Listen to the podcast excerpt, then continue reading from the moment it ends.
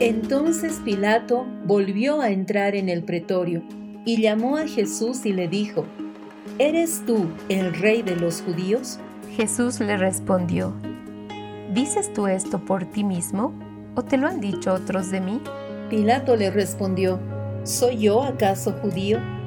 Tu nación y los principales sacerdotes te han entregado a mí. ¿Qué has hecho? Respondió Jesús, mi reino no es de este mundo. Si mi reino fuera de este mundo, mis servidores pelearían para que yo no fuera entregado a los judíos, pero mi reino no es de aquí. Le dijo entonces Pilato, Luego, ¿eres tú rey? Respondió Jesús, Tú dices que yo soy rey. Yo para esto he nacido y para esto he venido al mundo, para dar testimonio a la verdad. Todo aquel que es de la verdad, oye mi voz. Le dijo Pilato, ¿qué es la verdad? ¿Qué es la verdad? ¿Qué es la verdad? Con la verdad por delante. Empezamos un nuevo programa con la verdad por delante, sabiendo de que ciertamente en este tiempo el Señor ha estado abriendo esa revelación, esa palabra y esa voz que se ha soltado sobre las naciones. Y queremos empezar agradeciéndole a nuestro Padre por permitirnos encontrarnos una vez más y también por poder escuchar aquello que Él ha preparado para el día de hoy. Norquita, ¿te parece bien si tú empiezas con una oración? Amén, claro que sí, Alecita, amados oyentes, nos disponemos en cuerpo, alma y espíritu para bendecir la obra del Señor, para dar toda honra y toda gloria al Padre. Amén. Amado Señor, Queremos presentarnos en este día delante de ti con un corazón agradecido por, por todo tu amor, Señor, para con nosotros, para con tu creación. Gracias, amado, porque eres tan dulce, Señor, eres tan precioso. Tu presencia nos llena, Señor, de gozo. Tu presencia nos levanta cada día. Tu, tu, espíritu, Señor, sopla ese aliento de vida, Señor. Gracias, gracias, gracias papito amado. Gracias porque tú eres fiel. Gracias porque tu misericordia y tu fidelidad se renuevan, Señor. Gracias porque contigo podemos eh, traspasar, Señor, las fronteras, porque contigo podemos... Eh, remontarnos en las alturas, Señor. Y en este día, todos juntos, Padre, nos disponemos, Señor, y extendemos nuestras alas como las águilas para ser llevados por el viento de tu espíritu donde tú quieras, Señor. Gracias, amado. Nos quitamos y nos despojamos de todo peso, de toda carga, de todo lo que ha sido este tiempo, Señor, para cada familia, para cada persona, para cada nación, Señor y declaramos que en ti confiamos, que en ti permanecemos, por ti vivimos, Señor, en ti estamos y, seas tú fluyendo a través de cada uno de tus hijos, Señor. Gracias, amado, y tu perfecta voluntad sea hecha en este día, en este tiempo, en las naciones, Señor, en el nombre de Jesús. Amén. Amén. Y sabes, mientras orabas, creo que una de las voces que se ha soltado en medio de las naciones es que en este tiempo nosotros debemos aprender a confiar en el Señor, a sostenernos de su mano y a pesar de lo que vemos alrededor, poder decir, estamos seguros, estamos en las manos del Señor. Y uno de los salmos que queremos revisar con todos ustedes, amados oyentes, es el Salmo 125 y tal vez eh, ponerle mucho énfasis en estos dos primeros versículos que dicen, los que confían en Jehová son como el monte de Sión, que no se mueve, mas siempre está firme. Como Jerusalén tiene montes alrededor de ella, así Jehová está alrededor de su pueblo, desde ahora y para siempre. Y esta es una de las verdades que deben estar por delante el que realmente sabemos que el Señor está tan listo, tan atento a cuidarnos, a mirarnos, eh, que nosotros no podemos dudar de esa presencia rodeándonos como un muro, es siempre atento a lo que estamos haciendo y su mano sosteniéndonos.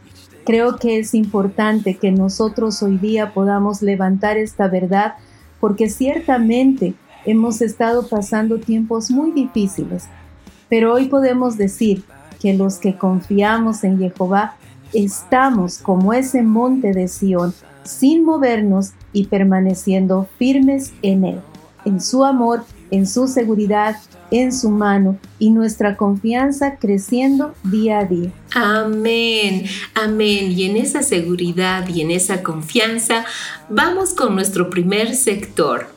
Adelante Walter con maná para el alma y el espíritu. Maná para el alma y el espíritu. Un tiempo de reflexión con asuntos de la vida diaria cotidiana para vivir la verdad de una manera práctica. Hola amigos, espero que estén muy bien. Hoy, en Maná para el alma y el espíritu, vamos a compartir el tema Estar disponible. Mi nombre es Walter Greco y juntos disfrutemos este tiempo. Estar disponible quisiera que leamos Jeremías 23, 18. Y dice así, porque ¿quién estuvo en el secreto de Jehová y vio y oyó su palabra? ¿Quién estuvo atento a su palabra y la oyó? ¿Cuántas veces, amigos, nos retiramos a ese lugar de comunión santa con nuestro Padre y nos hacemos disponibles para Él? Esa es una muy buena palabra. Es una llave, una puerta maravillosa que nos traslada de las cosas de este mundo a la misma atmósfera de la presencia de Dios. Disponibilidad. Amigo oyente, ¿te has hecho disponible para el Padre? Es más que ir a orar. Es estar a solas. Es escucharlo. Es estar disponible para lo que Él quiera. ¿Has podido, por su gracia, cerrar las puertas que te conducen a lo natural, a lo que es del alma, a lo que nos preocupa todo el día, las circunstancias, las labores diarias, y abrir esa puerta de nuestro ser solamente hacia el cielo para estar disponibles para Él, donde Él mismo se va a manifestar, donde Él mismo nos va a enseñar cosas profundas o simplemente estar con nosotros, como cuando vas a tomar el café con un amigo, que estás ahí disfrutando del tiempo, con un ser querido, con tu esposa o con alguien que te sentís cómodo y compartís tiempo. Jesús declara en Mateo 6:6, y tú cuando ores, fíjense qué interesante, Él da por sentado de que vamos a orar, que vamos a buscar esa comunión que tanto le agrada al Padre, lo secreto. Un amado pastor y amigo, Fernando Orihuela, dijo esto con respecto a la oración. En el atrio oras por tus necesidades. En el lugar santo para tener comunión. Pero en el lugar santísimo oras por los deseos del Padre. Qué verdad, ¿no? Entrar a ese lugar de íntima comunión que solo nos importe lo que el Padre quiera. En esta generación que se caracteriza por las búsquedas del placer propio, de satisfacer sus gustos, anhelos, y encima todo rápido, como con el microondas, cuando al padre le gusta más la comida elaborada, la que lleva tiempo, la de estar ahí a solas, solo disponibles para él. Estar disponibles para el Padre no es algo que muchos busquen pero si buscan las soluciones que el Padre nos quiera dar. No está mal buscarlo para que nos solucione los problemas. Amado, claro que no está mal, pero también es mejor aprender a buscarlo para encontrarnos con Él. Cuando maduramos, ya no buscamos solamente lo que necesitamos, empezamos a dar, empezamos a ser personas que anhelan su presencia, siempre queriendo ver por la necesidad del Padre y ver por la necesidad de nuestro prójimo. Dios busca gente que lo escuche, que quiera saber lo que hay en su corazón, no solo que nos acerquemos a pedir. Todos en alguna medida somos pedigüeños, pero cuando estamos creciendo y madurando, aprendemos a dar. Te preguntas, ¿qué puedo darle al Padre? Es fácil. Una de las cosas más valiosas que tenemos es nuestro tiempo. Un hombre de Dios decía, el valor que le damos a las cosas lo demostramos en el tiempo que le dedicamos a ellas. ¿Qué valor tiene el Padre en tu vida? No me respondas en automático. Responde según el tiempo que le dedicas. Amigo, mi deseo al compartir esta simple reflexión es despertarte a una realidad mayor que quizás no estás viendo. Me uno a las palabras del apóstol Pablo, que dice en Filipenses 3:12, no que lo haya alcanzado ya, ni que ya sea perfecto, sino que prosigo por ver si logra asir aquello por lo cual fui también asido por Cristo Jesús.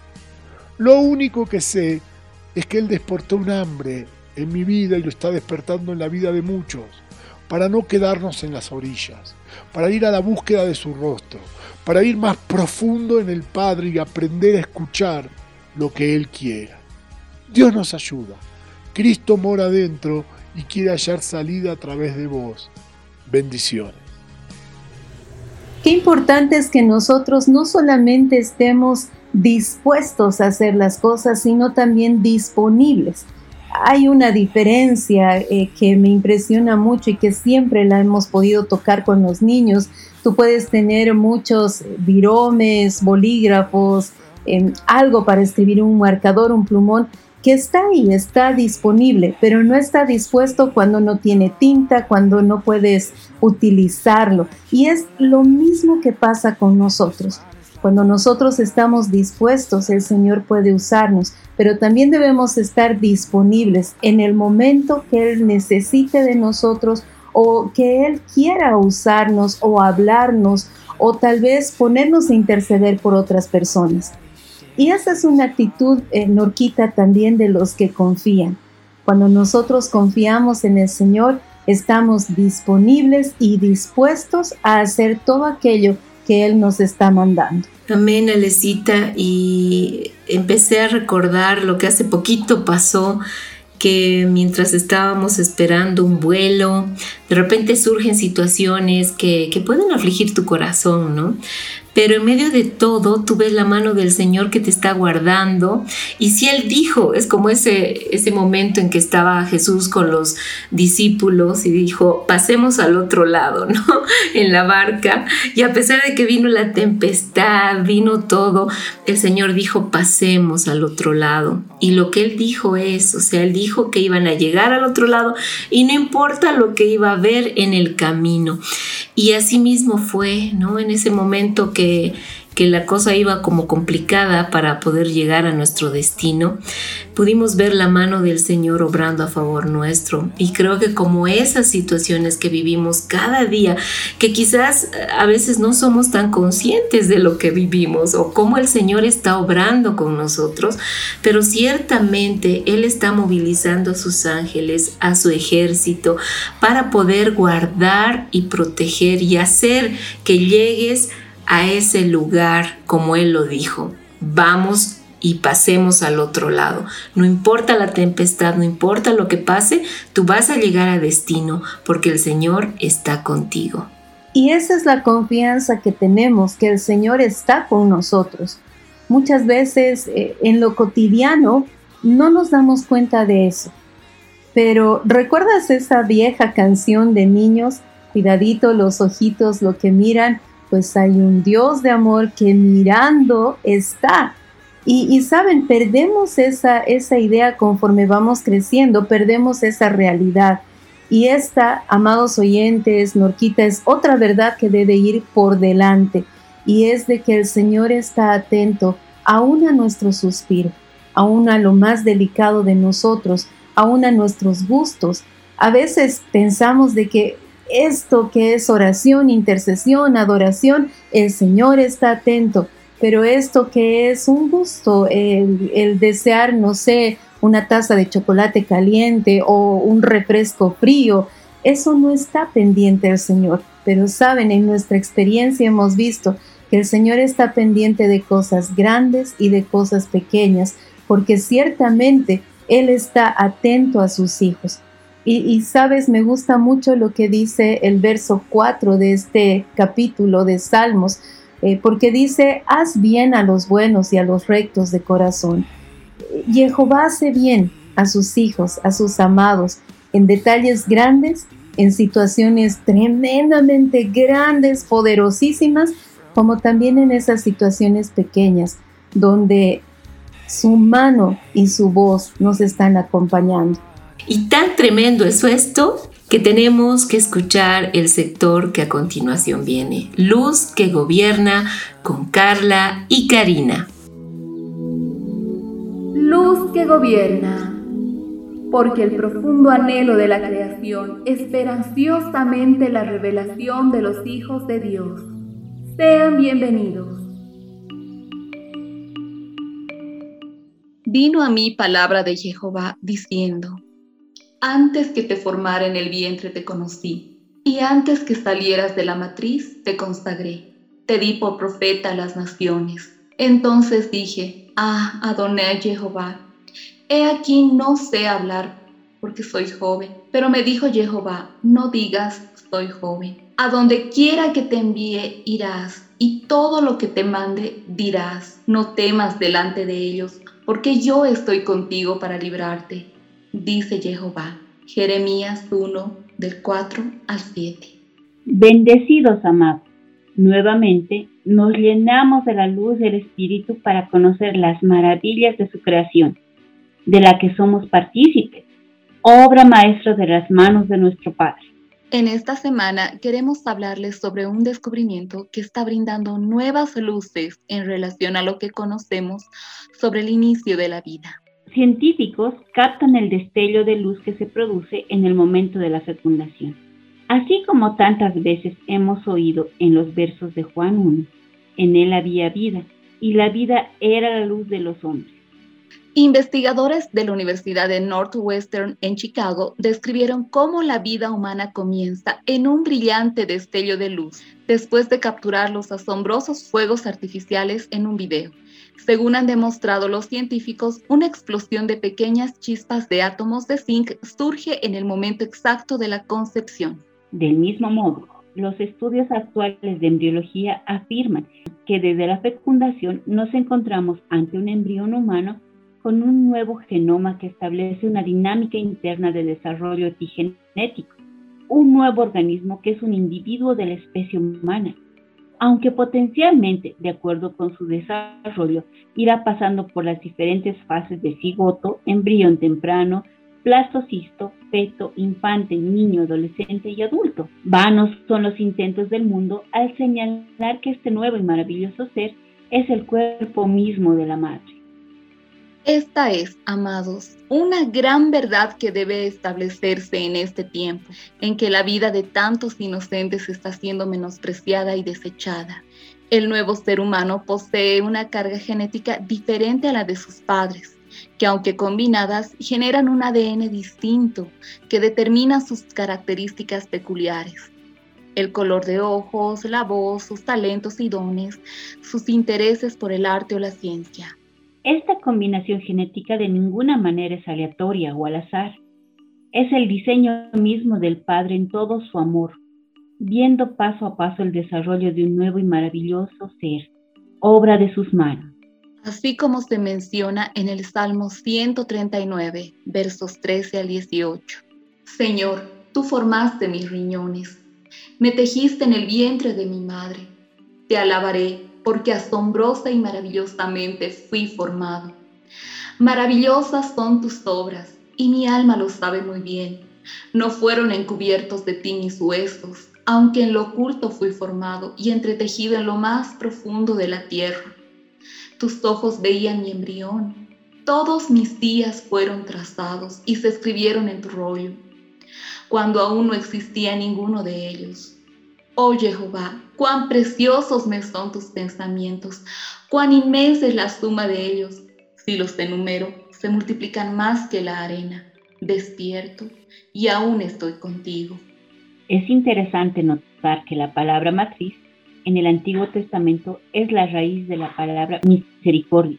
La palabra hebrea para útero, el cual alberga y protege al embrión desde la concepción hasta el nacimiento, es rehem. Aquí, igualmente, el milagro de la concepción y protección del embrión puede ser definido como misericordia. Esta palabra rehem aparece 25 veces en el Antiguo Testamento, siempre asociada a matriz o seno materno. Dios es el que hizo el vientre, es decir, a la madre, y Dios mismo nos ha dado a entender que ese lugar es un lugar de misericordia y amor en donde madura cálidamente un bebé. Esta misericordia nos habla del amor de nuestro Abba, quien nos ha establecido como hijos suyos desde antes de la fundación del mundo, con un propósito eterno.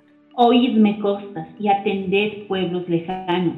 Jehová me llamó desde el vientre, desde las entrañas de mi madre tuvo en memoria mi nombre. Hizo de mi boca espada afilada, me cubrió con la sombra de su mano. Hizo de mi saeta aguda, me guardó en su aljaba y me dijo, Israel, tú eres mi siervo, en ti me glorificaré. Isaías 1.3. Según el doctor Ronald P. Allen, la Biblia describe con lenguaje pictórico cómo la actividad personal de Dios diseña, forma, moldea y entrelaza el feto en el vientre de la madre. Es decir, de la misma manera en que Dios formó a Adán del polvo de la tierra en el sexto día. Así también Él está involucrado activamente en la formación del feto en el vientre. Lamentablemente, las tinieblas se han propuesto acabar con la vida de estos niños, pretendiendo frenar su propósito en Cristo, y el mundo ha prestado oídos a sus argumentos de mentira, olvidando lo establecido por el Creador. La sangre inocente se menciona alrededor de 20 veces en la Biblia. El contexto siempre es la condenación de aquellos que derraman esa sangre o la advertencia de no derramarla. La sangre inocente incluye la sangre de niños, según el Salmo 106, 38. Derramaron sangre inocente, la sangre de sus hijos y de sus hijas, que ofrecieron en sacrificio a los ídolos de Canaán, y la tierra fue contaminada con delitos de sangre. Amados, la iglesia no puede permanecer en silencio ante estos hechos. Es momento de que la luz de la palabra se establezca en cada nación Pidamos al Espíritu Santo que como casa nos guíe en el establecimiento de esta verdad de Cristo, una luz para que las tinieblas retrocedan. Además, Jeremías menciona estos hechos en el contexto de los refugiados, las viudas y los huérfanos. Así dice el Señor, práctica del derecho y la justicia, y librad al despojado de manos de su opresor. Tampoco maltratéis ni hagáis violencia al extranjero, al huérfano o a la viuda, ni derraméis sangre inocente en este lugar. Jeremías 22.3. Seguramente la sangre de bebés aún no nacidos es más inocente que cualquier sangre que sea derramada en el mundo. Es preciso además que la Iglesia esté presta a atender casos de vulnerabilidad y pobreza en el que se encuentran tantas mujeres y niños en las naciones. No podemos ser indiferentes a las necesidades del lugar que habitamos. La misma misericordia a la que nos referíamos nos lleva a ser sensibles y ayudar a quienes precisan atención y por sobre todo conocer el amor del Padre. ¿Qué mayor ofrenda podemos dar? ¿Con qué me presentaré ante Jehová y me postraré ante él, Elión? ¿Me presentaré con holocaustos, con terneros dañales? ¿Aceptará Jehová millares de carneros o miríadas de arroyos de aceite? Daré mi primogénito por mi rebelión, el fruto de mis entrañas por el pecado de mi alma. Oh hombre, Él te ha dicho lo que es bueno, lo que Jehová pide de ti, solamente hacer justicia, amar la misericordia y andarte contento con tu Dios. Miqueas 6, 6 al 8. Amados, sean bendecidos con el amor y la luz del Padre. Creo que lo que acabamos de escuchar es eh, también una muestra de los detalles del Señor. En este momento me encuentro en la casa de Nertalí y puedo decir de que me sorprende cada vez que salgo al jardín la riqueza que el Señor ha puesto en los detalles de las pequeñas florcitas, eh, de los aún insectos que uno puede decir, wow, qué molestos, que te lastiman y demás pero esos detalles en colores, esos detalles en formas, y darte cuenta de que lo primero que el Señor llamó a ser restituido fue la luz, para que nosotros podamos disfrutar de todo lo que vemos. Es algo tan hermoso. Volvemos a esto, confiemos en el Señor. Solo imagine esa pequeña florecita que tiene tantos detalles, tantos colores y que el Señor la hizo pensando en usted.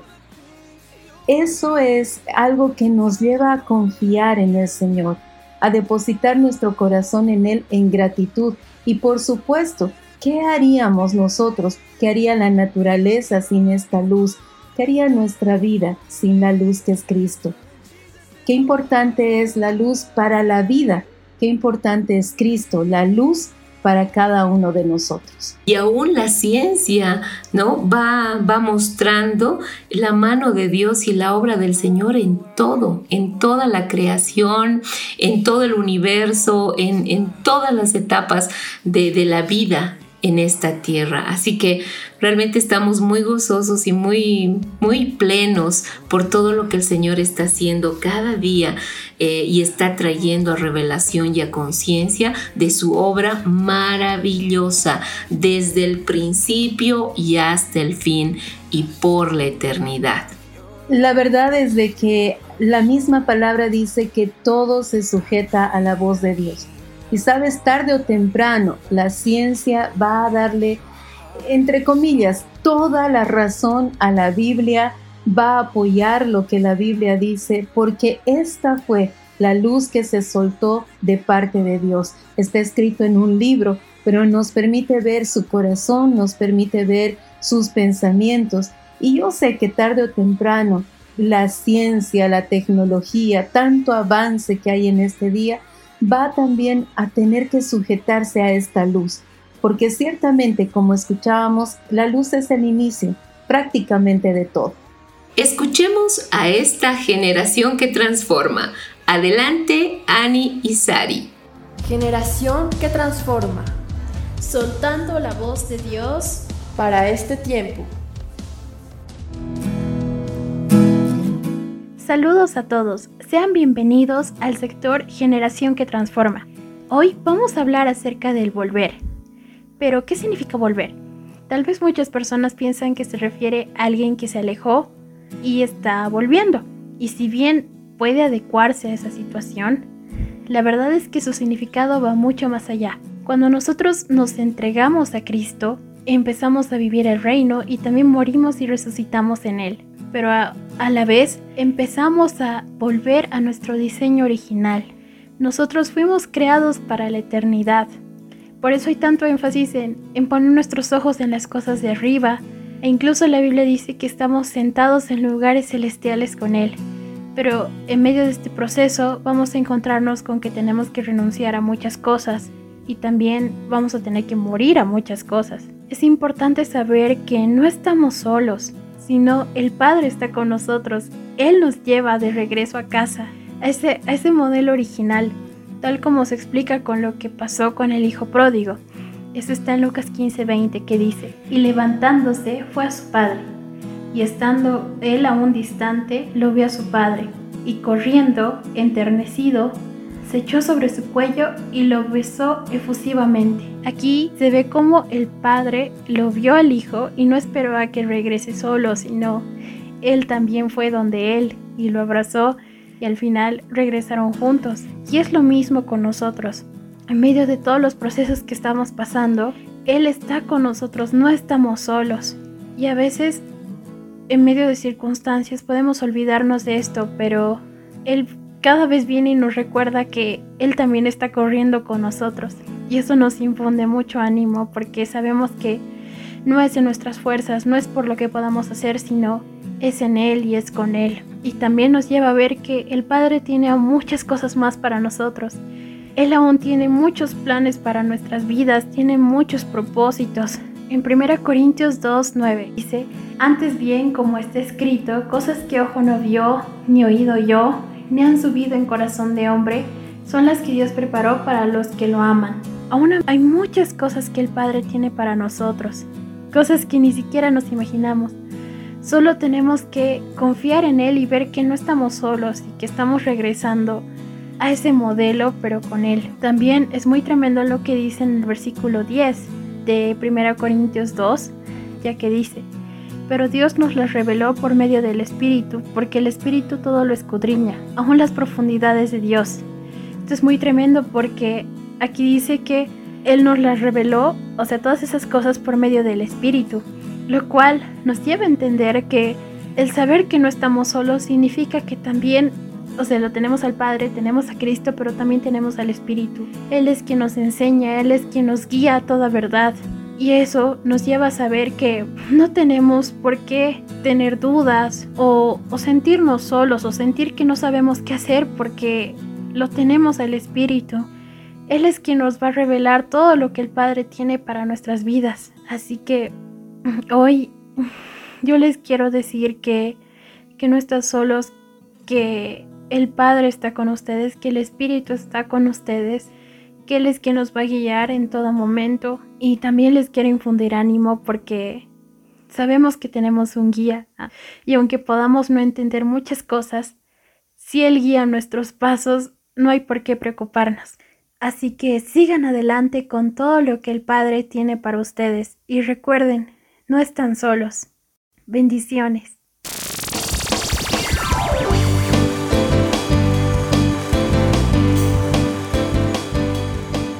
Estás en sintonía de Querigma Radio. Querigma Radio. Extendiendo el mensaje del reino de Dios a todas las naciones de la tierra. A todas las naciones de la tierra.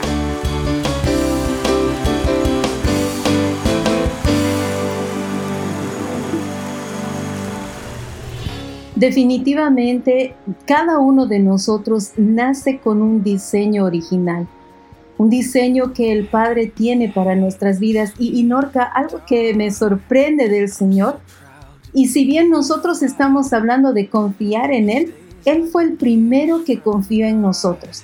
Confió un plan, confió un diseño para que nosotros podamos llevarlo adelante, obviamente tomados de su mano. Sin embargo, muchas veces las circunstancias y lo que vemos alrededor nos sacan de ese diseño. Y yo me uno a la voz que se soltaba con nuestras amadas en el sector anterior para decir volvamos, volvamos al diseño original, donde somos seres no solamente sobrenaturales, sino hijos de Dios que conocen a su Padre y que pueden tomarse de su mano no solo para cumplir este diseño eterno, sino para atraer a muchos a ese lugar donde el Señor quiere tenernos, a este monte de Sión donde estamos firmemente establecidos. Nuestra confianza no está en nosotros, está en aquel que confió en nosotros desde el principio. Está en el Padre de las Luces que nos llamó a ser como Él, a ser luz que no solamente transforma o gobierna, sino que también atrae a este reino a muchos otros. Amén. Y cuando entendemos esto, vivimos de una manera diferente. Y somos capaces de, de, gozarnos en medio de la adversidad, somos capaces de sonreír en medio del dolor, porque sabemos que esto que estamos viviendo es pasajero. Y lo que el Señor ha dicho de nosotros ha sido establecido como algo que ya fue entonces nos movemos en una dimensión diferente, nos, nos, movemos en una realidad que va más allá de una circunstancia. Por eso es fácil servir, por eso es fácil amar, por eso es fácil quizás no esperar nada del otro, ¿no? Eh, por eso es fácil el poder mirar a cara descubierta a nuestro amado. Y esto eh, quiero recalcarlo, no por nosotros, sino porque Él habita en nosotros. Porque cuando Cristo está en nosotros, podemos ser como Él es. Y parte de este diseño original, que tal vez alguno está pensando, mi diseño es ser profeta, es ser maestro, es ser un transformador. El diseño original de Dios es que seamos hijos, hijos que honran a su Padre y que saben que el hacer su voluntad es lo que nos hace más felices sobre esta tierra. Escuchemos ahora a Paula Salas con el sector Llena de Gracia. Llena de Gracia, un espacio dedicado a mujeres de reino. Bendecidas y bienvenidas a un programa más del sector Llena de Gracia. Nuestro tema de hoy, amar es servir.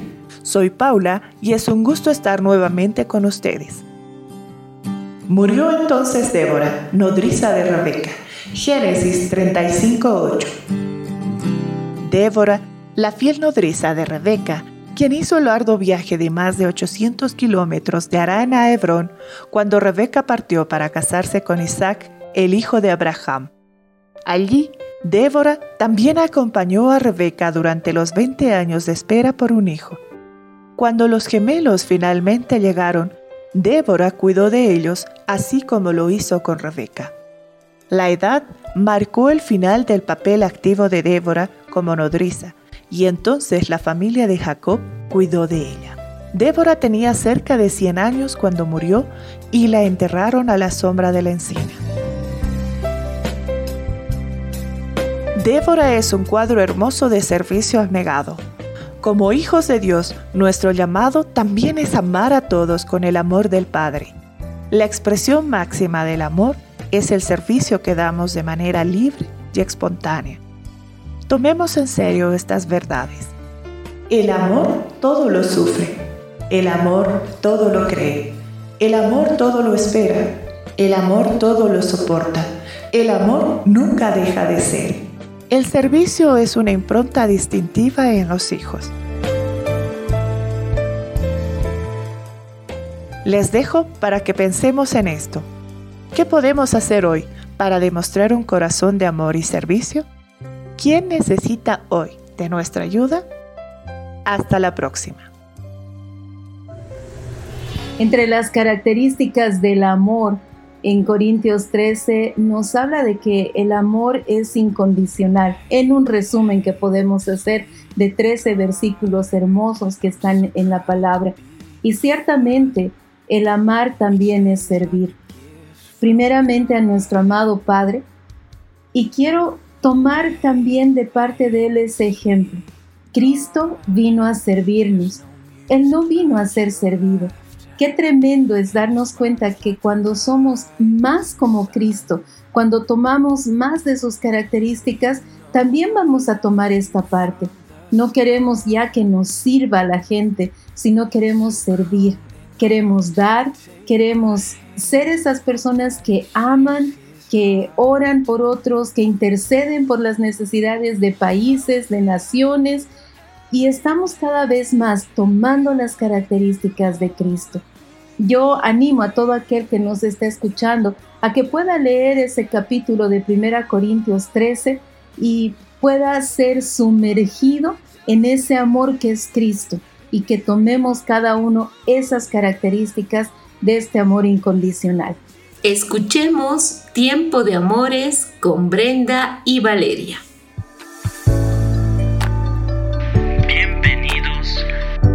tiempo de amores.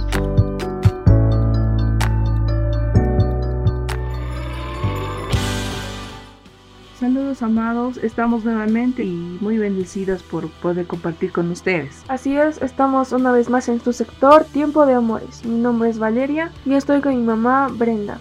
Recuerden que estamos estudiando el libro de Primera de Corintios, capítulo 13 si estamos revisando eh, las palabras, pero dando, dando el sentido real a qué es el amor, ¿no? Es verdad. Nos quedamos en el versículo 3. Así que vamos a leer el versículo 3 en la versión Reina Valera y en la NTV. Empieza, Verso 3. Y si repartiese todos mis bienes para dar de comer a los pobres, y si entregase mi cuerpo para ser quemado y no tengo amor, de nada me sirve. El amor es sufrido, es benigno, el amor no tiene envidia, el amor no es jactancioso, no se envanece.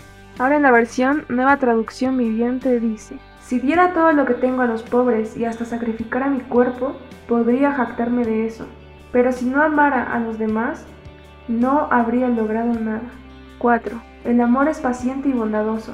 El amor no es celoso ni fanfarrón ni orgulloso. Hemos visto estas dos versiones y nos hablan mucho, nos dan, un, nos dan una perspectiva de lo que queremos estudiar y revisar. Y vamos a ir por partes. Lo que más me llamó la atención del verso 3, ¿vale? Es si entregase mi cuerpo para ser quemado. Y esto me hace recuerdo a los mártires, ¿no? A los mártires, al libro especialmente de los mártires de las catacumbas. He podido leer estos, este libro, bueno, que son dos y realmente me ha impresionado cómo los mártires pues han entregado su vida, su cuerpo, por amor a Dios, ¿no? Y me preguntaba cómo podían soportar tanto dolor, por ejemplo, si los quemaban, ¿no? Especialmente. En ese momento tenían que verlo como lo, apedreaban a Esteban. Esteban fue el primer mártir, uno de los primeros mártires. Estoy segura que en ese momento, y la palabra lo dice que él abrió los ojos y pudo ver a Cristo en el cielo, ¿no? Entonces estoy segura que los mártires pues han muerto de esa manera, ¿no? Amando al Señor con todo su corazón, con todo su cuerpo, con toda su alma y viéndolo a Él, ¿no? Resistiendo ese dolor que realmente podía, tal vez podemos tomar esta palabra y permítamela decirla, purificarlos al punto de poder estar con Cristo que lo soportó y lo sufrió todo por amor a, por amor a nosotros, ¿no? Es cierto, creo que este es un ejemplo muy gráfico y muy fuerte porque no es cualquier cosa dar tu vida como decía, bueno, en mi versión en la NTV dice hasta sacrificaría mi cuerpo. Pero creo que el de la Reina Valeria es más explícito cuando dice que quemaran el cuerpo, ¿verdad? Sí, yo leí un libro hace unos, hace unos meses y había una parte donde nos hablaba de un sacerdote, un sacerdote que dio su vida y murió como mártir. Pero esta era diferente a las que había leído eh, normalmente. Esta me impactó muchísimo porque terminé incluso llorando porque mm, el libro decía más o menos así, porque no me acuerdo bien el nombre, decía mm, que había un sacerdote que había dado toda su vida a, la voluntad de Cristo, que había, que había vivido buscando a Cristo todo el tiempo, su mayor amor siempre fue, fue Cristo y todo lo demás, vivió una vida buena, pero luego vinieron ciertas personas a matarlo y ya como que lo habían rodeado ya no tenía escapatoria y como que ya estaba a punto así de morir. morir ya estaba frente a la pistola y de repente le dice, bueno, si niegas a Jesús, em, te perdono la vida. Es así de sencillo. Si tú niegas a Jesús y niegas tu fe, te perdono la vida. Y ya, sencillo, te puedes ir. Y el Señor le responde algo que a mí me impacta hasta el día de hoy, porque este sacerdote responde, he servido a Dios durante 89 años y quieres que lo niegue hoy. Entonces yo me derramaba en lágrimas porque realmente ese es el nivel de amor que nosotros debemos llegar a tener. Y a veces es, es, es confrontador porque no podemos decir a veces que amamos suficiente a Dios. Porque si amáramos suficiente a Dios no pecaríamos todos los días. Si amáramos suficientemente a Dios no tuviéramos la misma actitud todo, todo el tiempo o cometeríamos los mismos pecados, los mismos errores o cambiaríamos nuestros hábitos más rápido. Entonces, una oración que de hecho me enseñó una amiga, eh, eh, mi amiga me explicaba, yo pasé por un tiempo en el que oraba diciendo, Señor, no te amo lo suficiente, dame más amor, dame más amor por ti, no te amo lo suficiente. Entonces, esa oración también eh, pronto se volvió mi oración, porque tenemos que imitar lo bueno y desechar lo malo. Entonces empecé a orar también así y, y decir, realmente Señor, no te amo lo suficiente, porque si te amara lo suficiente, no habría cometido esto, no habría hecho lo demás. Y a medida que va creciendo nuestro amor, también va creciendo nuestra fe. Y ese es el sentido, como hemos dicho muchas veces, el sentido de todo lo que hacemos. Es el amor. Porque de nada sirve dar mi cuerpo si no es por amor. ¿Verdad? Qué, qué tremendo lo que estás diciendo, vale, realmente confrontador, ¿no? O sea, si no tenemos amor a nuestro Padre, a nuestro Cristo, pues nuestra vida no tiene sentido. Y en el versículo 4 dice, el amor es sufrido, es benigno. O sea, el amor lo va a sufrir todo. No significa que va a sufrir lo malo, ¿no? Sino que va a sufrir eh, el ser constante, el ser fiel, el esforzarte, como dice en Josué 1, esfuérzate y sé valiente, ¿no? O sea, ese, ese esfuerzo espera el Señor de nosotros, el esforzarnos a no pecar, el esforzarnos a sujetar nuestro carácter, sujetar nuestras pasiones, nuestras emociones, nuestros pensamientos por amor a Él, ¿no? Entonces, el amor es sufrido. es benigno, es bueno. El amor no tiene envidia. El amor no es jactancioso, no se envanece. Es decir, no, no va a levantar la mirada con altivez, no, no va a hacer nada eh, indecoroso, eh, no va a tener envidia de los hermanos, de los amigos. Eh, el amor es benigno. ¿Qué te parece, Vale? Me, gusta mucho esto, me gusta mucho poder estudiar contigo, ya que vamos viendo que en, todas las generaciones y en todo el mundo el amor es lo más importante. Así la gente lo quiera negar, dejar o realmente no necesitarlo, pues el amor es todo. Y lo vas a escuchar en cualquier película. El amor es la fuerza más grande del mundo, ¿se acuerdan? En todas las películas lo dicen, porque realmente no se puede negar. Es cierto, pero el amor verdadero es el amor que tiene a Dios. No hay un amor real si no está Dios en medio, si no solo es falso o romanticismo. El amor es Dios, Dios es amor. No hay amor afuera de él. Realmente una persona que no conoce a Dios no puede decir que conoce el amor verdadero. Amén. El amor es Él. Él es el verdadero amor y Él nos, él nos ama, Él nos espera. Les agradezco mucho por esta oportunidad. Les amamos, amados. Bendiciones. Nos quedamos en el versículo 4. Bendiciones. Seamos como Cristo amemos como Cristo. Y yo no sé si recuerdas, Norquita, pero a los niños les enseñábamos esa frase tan conocida. ¿Qué haría Jesús? En cada circunstancia que usted esté atravesando, pregúntese eso. ¿Qué haría Jesús? ¿Qué haría Él delante de la enfermedad o de una crisis económica o de una situación como la que tú nos contabas allí en pleno aeropuerto, ¿cuál sería la reacción que Jesús tendría? Esos años que los niños repetían, ¿qué haría Jesús en cada situación? Sé que fueron esos años de entrenamiento que les permitieron ser un poco más como Cristo en cada una de sus respuestas. Retomamos el Salmo 125 que dice, los que confían en Jehová son como el monte de Sión, que no se mueve, mas siempre está firme. Como Jerusalén tiene montes alrededor de ella, así Jehová está alrededor de su pueblo, desde ahora y para siempre porque no reposará el cetro de la impiedad sobre la heredad de los justos, no sea que los justos extiendan sus manos a la iniquidad. Y aquí, Alecita, cuando tú decías, ¿qué haría Jesús? ¿No? Eh, Jesús definitivamente nunca pondría su mirada en la injusticia, nunca buscaría en, lo que viene a ser la iniquidad. Definitivamente Él haría lo que está en el corazón de su Padre, sin importar lo que, lo que está a su alrededor, la circunstancia que Él estuviera viviendo. Él confiaba Jesús confiaba en su Padre. Y el hecho es de que cuando Cristo confía en su Padre, lo hace absolutamente. Me venía a la mente la imagen del niño que salta a los brazos de su papá, sabiendo que su papá lo va a sostener. Sé que en la cruz Cristo vivió esa experiencia.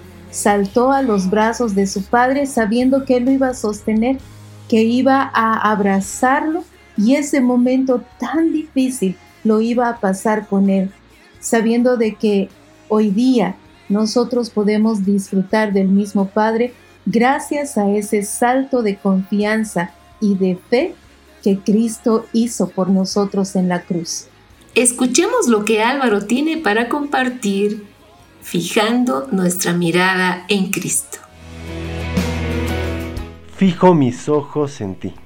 En el libro de jueces capítulo 13 se relata la vida de Sansón. Se relata cómo el Señor le da mandamientos que lo hacían especial desde el vientre de su madre. Estos mandamientos eran su identidad y el secreto de su fuerza, como dice el capítulo 13, versículos del 3 al 5 de la Biblia textual. Pero el ángel de Jehová se apareció a aquella mujer y le dijo, He aquí, eres estéril y no has tenido descendencia, pero concebirás y darás a luz un hijo. Ahora pues, no bebas vino ni licor fuerte, ni comas cosa inmunda, porque he aquí concebirás y darás a luz un hijo. No pasará navaja sobre su cabeza, porque este niño será nazareo de Dios desde el vientre, y él comenzará a librar a Israel de mano de los filisteos. Amigos, los siguientes cuatro capítulos del libro de jueces nos relata la vida de Sansón, cómo luchó contra los filisteos, el carácter que tenía Sansón y también cómo perdió el don que tenía. Amigos, leyendo la vida de Sansón venía a mí la palabra divagar. Buscando esta palabra, el significado es el siguiente, vagar por todos lados y otro significado, alejarse del asunto principal o central. Y en la palabra divagar se encuentra en el Salmo 95, verso 10, donde se hace referencia que Israel divagaba en su corazón. Sansón también divagaba en su corazón, aunque veía las obras que el Espíritu hacía por medio de él. Y es por eso que amigos Radio Escucha, cada vez que tengamos o sintamos que nuestro corazón se inclina por alguna situación, que en ese momento busquemos fijar otra vez los ojos en Cristo. Podemos hacer un ejercicio cada mañana. Cada mañana al despertar, nuestro primer pensamiento sea Cristo. Que cada mañana al despertar, nuestros ojos sean fijados en Él, más que en las situaciones o en las cosas que vamos a vivir. Que cada mañana nuestros ojos puedan ver a Él y nuestro corazón sea establecido en su voluntad. El ejercicio de buscarlo cada mañana nos ayudará a establecernos en ese día para que los días no sean pesados, sino que fijados nuestros ojos en Cristo y nuestro corazón establecido en su voluntad, avancemos en este camino que Dios tiene para nosotros. Tal vez como una conclusión de lo que acabamos de escuchar, es decir que divagar es todo lo contrario de confiar. Cuando uno no confía, está buscando algo de dónde asirse. Es decir, yo digo que confío en que el Señor va a sustentarme, pero estoy buscando por si acaso la ayuda de mis papás o de mis amigos y que alguien me prepare alguna cosa para comer mañana porque no sé, no estoy segura si el Señor va a hacerlo o no. Y entonces empiezan mis pensamientos a divagar en las soluciones posibles que tendría. Debemos confiar completamente en el Señor, hacer que nuestros pensamientos tomen una sola dirección y fijarnos ciertamente como este el nombre del sector lo dice, fijar nuestros ojos en él y no movernos de esa confianza. Amén. Y cuando estabas hablando, Ale, yo podía ver un desierto, ¿no? Y creo que es eso, o sea, el divagar te hace llevar a un desierto, porque en ese desierto no tienes agua, no tienes alimento, no tienes nada. Y, el diseño eh, es que nosotros estemos en esos verdes pastos, ese Salmo 23 que el Señor nos, nos ha introducido y es donde debemos permanecer. Pero al divagar, al no confiar, nosotros somos llevados a ese desierto, pero es por nuestra voluntad, ni siquiera es porque Dios quiere, porque el Señor quiere que nosotros bebamos, que comamos de Él, que habitemos en esos lugares de reposo, que es el mismo. Entonces, amados, que en este día, en este tiempo, nosotros volvamos a esos lugares preciosos, a ese lugar de reposo que es Cristo y no divaguemos en nuestra mente, en nuestros pensamientos. Salgamos de ese lugar de desierto, de muerte y entremos en esa vida en plenitud en Cristo. Amén. Y como dice el Salmo, seamos como el monte de Sión, que no se mueve. La única referencia a una piedra movible fue la de la peña de Oreb, de la cual salía agua y perseguía literalmente al pueblo de Israel. Pero nosotros no estamos llamados a ser esa peña, estamos llamados a ser como el monte de Sión. Así es que, amados, confiemos, y seamos establecidos en esa verdad. escuchemos el sector Palabras de Verdad con Oscar y Dante. Desde Casa de José a las Naciones, este es el sector Palabras de Verdad. Mi nombre es Oscar y junto a Dante estaremos compartiendo este espacio para conocer algunas palabras que son muy importantes.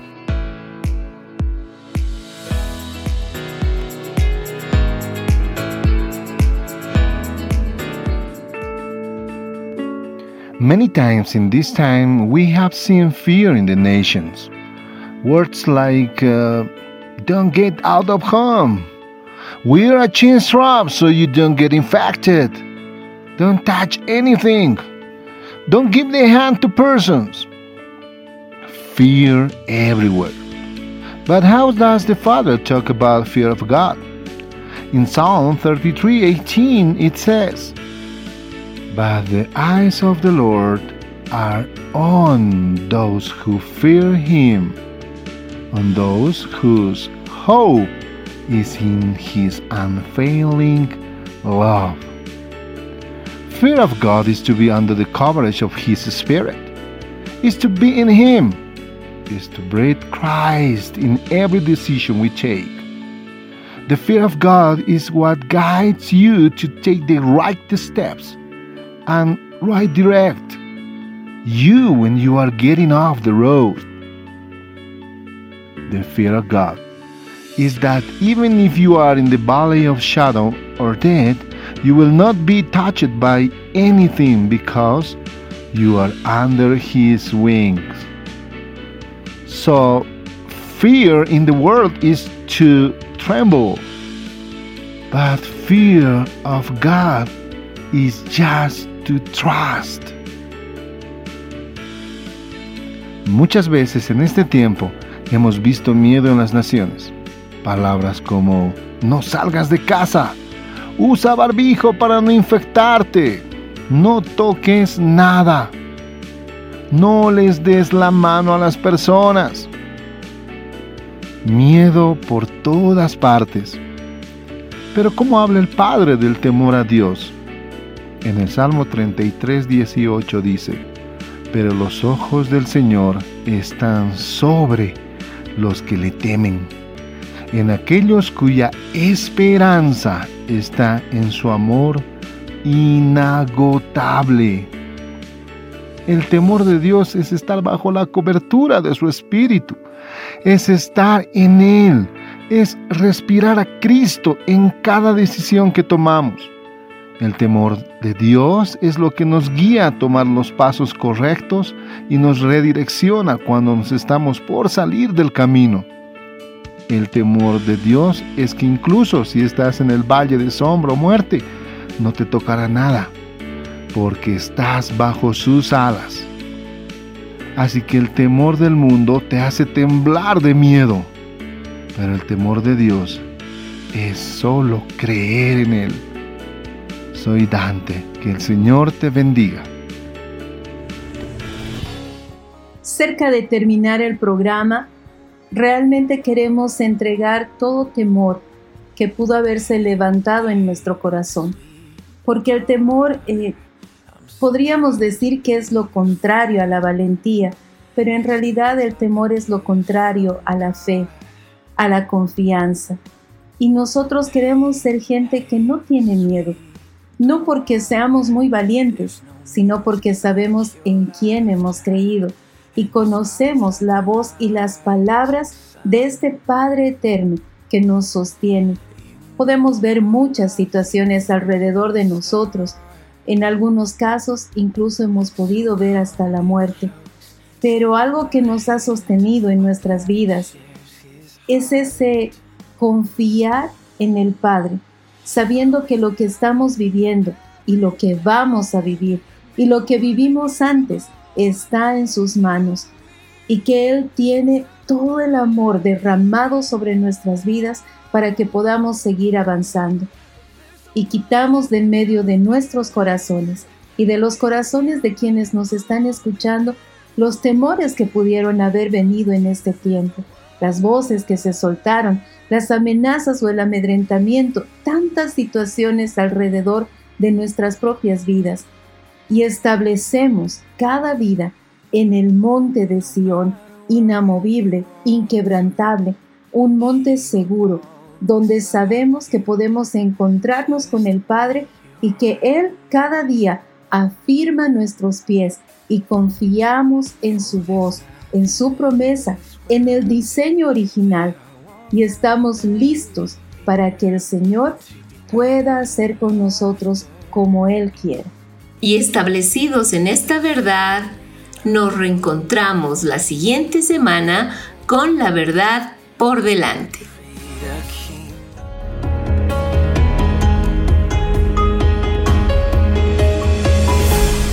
Con la verdad por delante.